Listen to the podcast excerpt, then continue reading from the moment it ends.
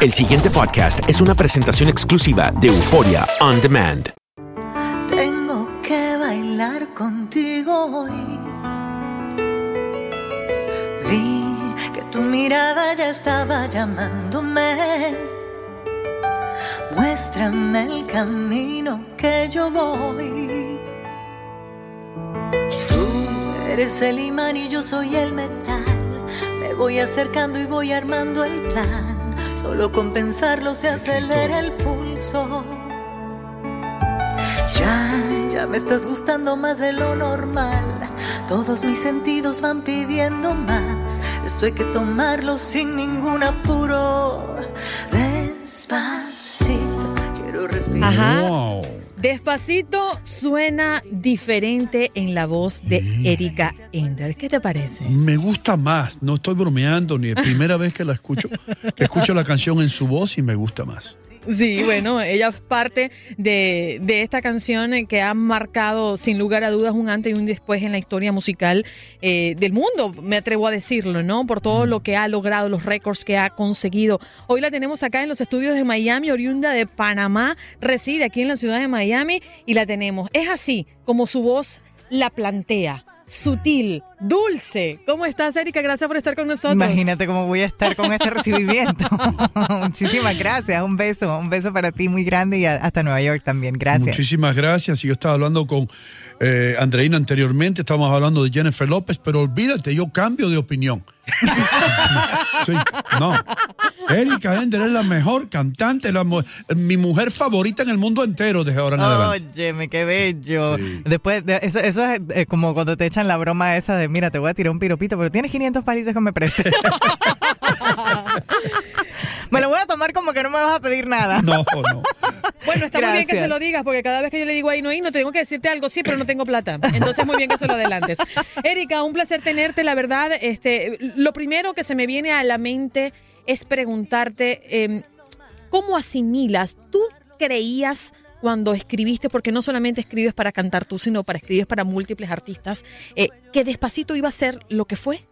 Mira, de este tamaño, no, yo creo que nadie se lo imaginó, ¿no? Nosotros simplemente nos sentamos con la mejor de las energías, a hacer algo lindo, dos amigos que se quieren de una forma súper orgánica, con una guitarra. Eh, él, él puso una gran idea en la mesa, ¿no? Y, y la, la desarrollamos y la verdad es que sabíamos que teníamos algo especial en las manos, pero nunca nos imaginamos que iba a ser una canción que le iba a dar la vuelta al mundo y mucho menos de la forma que se la dio en español. Así que creo que ha sido una, una gran victoria para todos los latinos, sobre todo en un momento tan vulnerable para todos, como siempre lo digo, Wow. dentro de, esta, de este país, ¿no? Una antes de, yo sé que el doctor Mejía está loco por hacerte una pregunta, pero No, yo te- quiero oírla cantar. No, ok, pero yo, yo- yo- yo quiero preguntarle esto. Eh, ¿Conocías a, a Luis Fonsi y, y a Daddy Yankee antes de que escribieras la canción? A Fonsi tengo más de 10 años de ser su amiga. Ya hemos escrito canciones juntos antes, que incluso ha grabado en, en discos anteriores y han sido sencillos en discos anteriores. Ok, ¿y alguna vez te imaginaste que, que esta canción iba a llegar a ser lo que ha sido en la voz, en la voz de Fonsi, de Luis Fonsi? Bueno, como le decía Andreina, la verdad es que fue una gran sorpresa porque se, se formó una bola de nieve que fue creciendo, fue creciendo, fue creciendo y, y se tomó el planeta. Entonces, nosotros la verdad es que, como te digo, lo hicimos con la mejor de las intenciones eh, y yo creo que hay, hay varios elementos unidos. Yo creo que una persona cuando quiere salir de su zona de confort, que fue lo que pasó con él como artista, este, cuando, cuando se reta a sí mismo, cuando es responsable, porque también es un, un guerrero y es, un- es muy responsable y es una persona que es muy inteligente porque se, se rodea de mujeres para poder tener el ángulo de la mujer. Y en este caso, Despacito está escrito por un hombre y una mujer. Y yo cuidé mucho que esa letra eh, eh, tuviera lo que nosotras queremos escuchar. Y creo que es interesantísimo poder ver las cosas de un ángulo distinto. Pero aparte de eso, una, una mm, melodía súper contagiosa. Este, yo creo que tiene muchos elementos la canción y que el mundo también en, determinado momento como que alinea planetas y eso fue lo que ocurrió en este, en este año, ¿no? Aparte, yo estoy súper contenta y agradecida con el universo porque todo esto me cayó como la cereza del pastel en un año en el que yo estaba cumpliendo 25 años de carrera, que había estado indicada al Salón de la Fama de los Compositores latinas, latinos por toda mi carrera previa, siendo la más joven en la historia también, porque empecé muy jovencita esta carrera. Este, estaba lanzando un disco que también estuvo nominado al Latin Grammy a Mejor Disco Cantautor, que es donde está esta canción que están escuchando de fondo como bonus track. Entonces, hubo muchas cosas pasando en el mismo año que a mí, por ejemplo, eh, no sé ni, ni cómo agradecerle a Dios, porque creo que cuando uno trabaja con, con muchísimo empeño, con muchísimo eh, amor por lo que hace y pasión y con mucha responsabilidad, al final la vida te da la recompensa, ¿no? Y fue un año muy recompensante. Te hablo de mi historia, Fonsi tendrá la suya, pero al final para todos Despacito fue esa cereza del pastel en este 2017 maravilloso que se quedó para el resto de la vida, ¿no? Erika, ah, gracias, ah, Andreina. Felicitarte hoy, Día de la Mujer, unirme al equipo en esta felicitación. Quisiéramos hablar despacito, pero se ha hablado tanto ya despacito que quisiera que tú nos hablaras del nuevo tema y, y el pronóstico que tú ves a partir de la experiencia de Despacito. Wow, buena la pregunta. el nuevo tema, ¿cuál de los nuevos temas? Porque yo fíjate, tengo, tengo dos Ericas. Bueno, tengo como cinco, pero te voy a hablar de dos.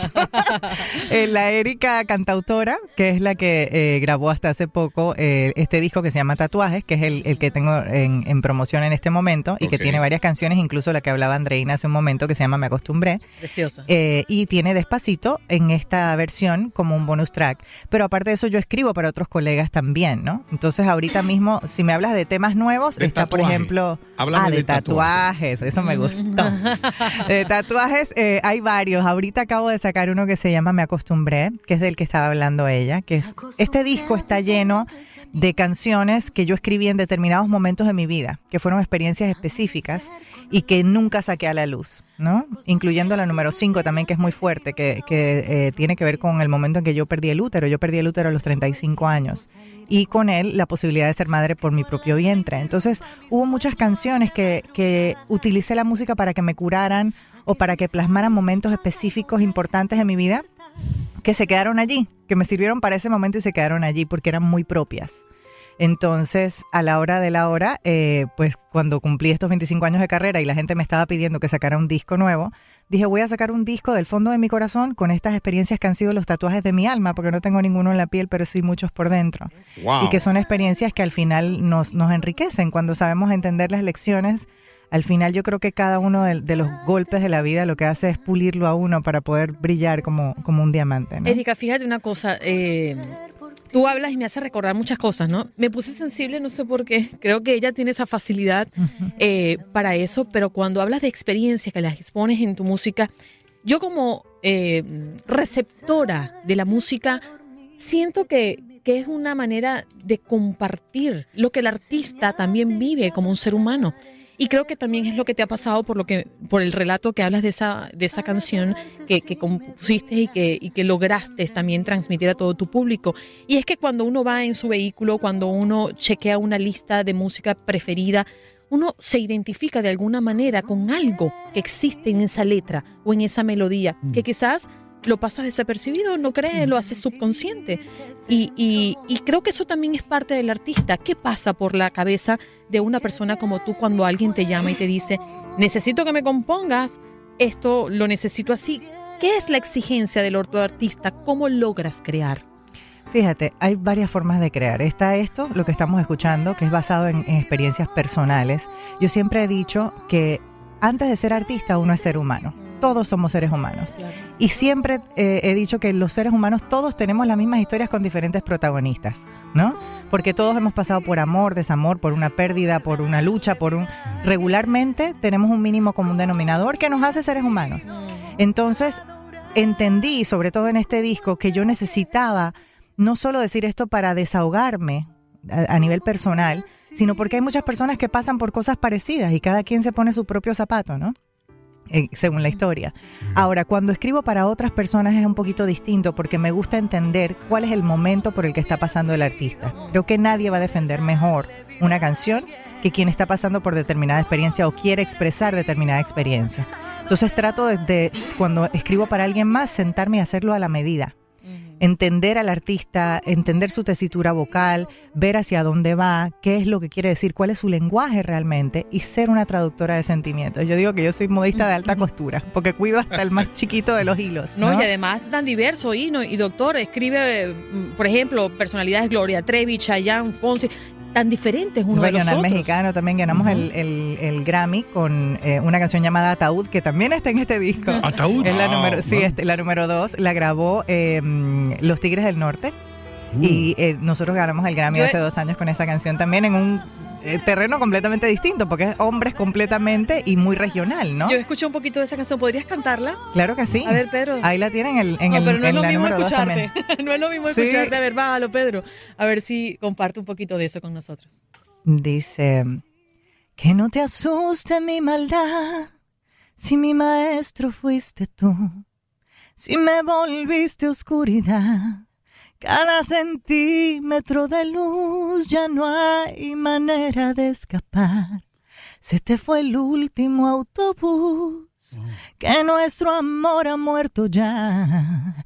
Tú lo mataste y construiste su ataúd.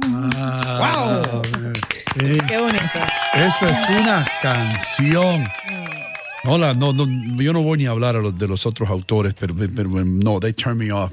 Me, quitan las ganas de escuchar una canción, pero las canciones tuyas tienen alma, dicen una historia, cuentan algo. Ey, ahora te, te la pregunta antes que te vayas, porque ya el tiempo se nos está acabando. Es cierto que cuando hay una canción famosa así, las personas que monetariamente hablando más reciben son los autores, no necesariamente los que, los que la cantan. Bueno, lo que pasa es que depende. Existe el derecho de autor y está también el mundo de los cantantes, que es hacer sus shows, ¿no? Hacer sus shows y también, o sea, nosotros los autores ganamos de lo que suena en la radio y de los discos que se venden y de lo que pasa alrededor del mundo a nivel performance. Ok. Ellos ganan obviamente también de, de- de las ventas de sus discos según su propio porcentaje Sí. y del mismo modo también tienen sus shows y todo lo demás donde nosotros realmente no tenemos nada que ver. Entonces son como dos caminos diferentes dentro de una misma Me, industria. me quiero poner al- algo farandulero. Mientras no hay dinero, Sí. fíjate, todo es armonía, una Sí, belleza, todo muy poético, romántico. Ahora, cuando aparece un buen dinero, casi siempre hay unas controversias. Espérate que el porciento tuyo es este. ¿No ha pasado eso Por eso entre está ustedes, eh, Erika? especulado, yo creo ya, ¿no? En los contratos. Ah, a veces hay problemas. Yo creo que por ética, cuando uno hace una canción, uno, uno pone claro cómo van los asuntos, ¿no? Y es lo que regularmente debe suceder.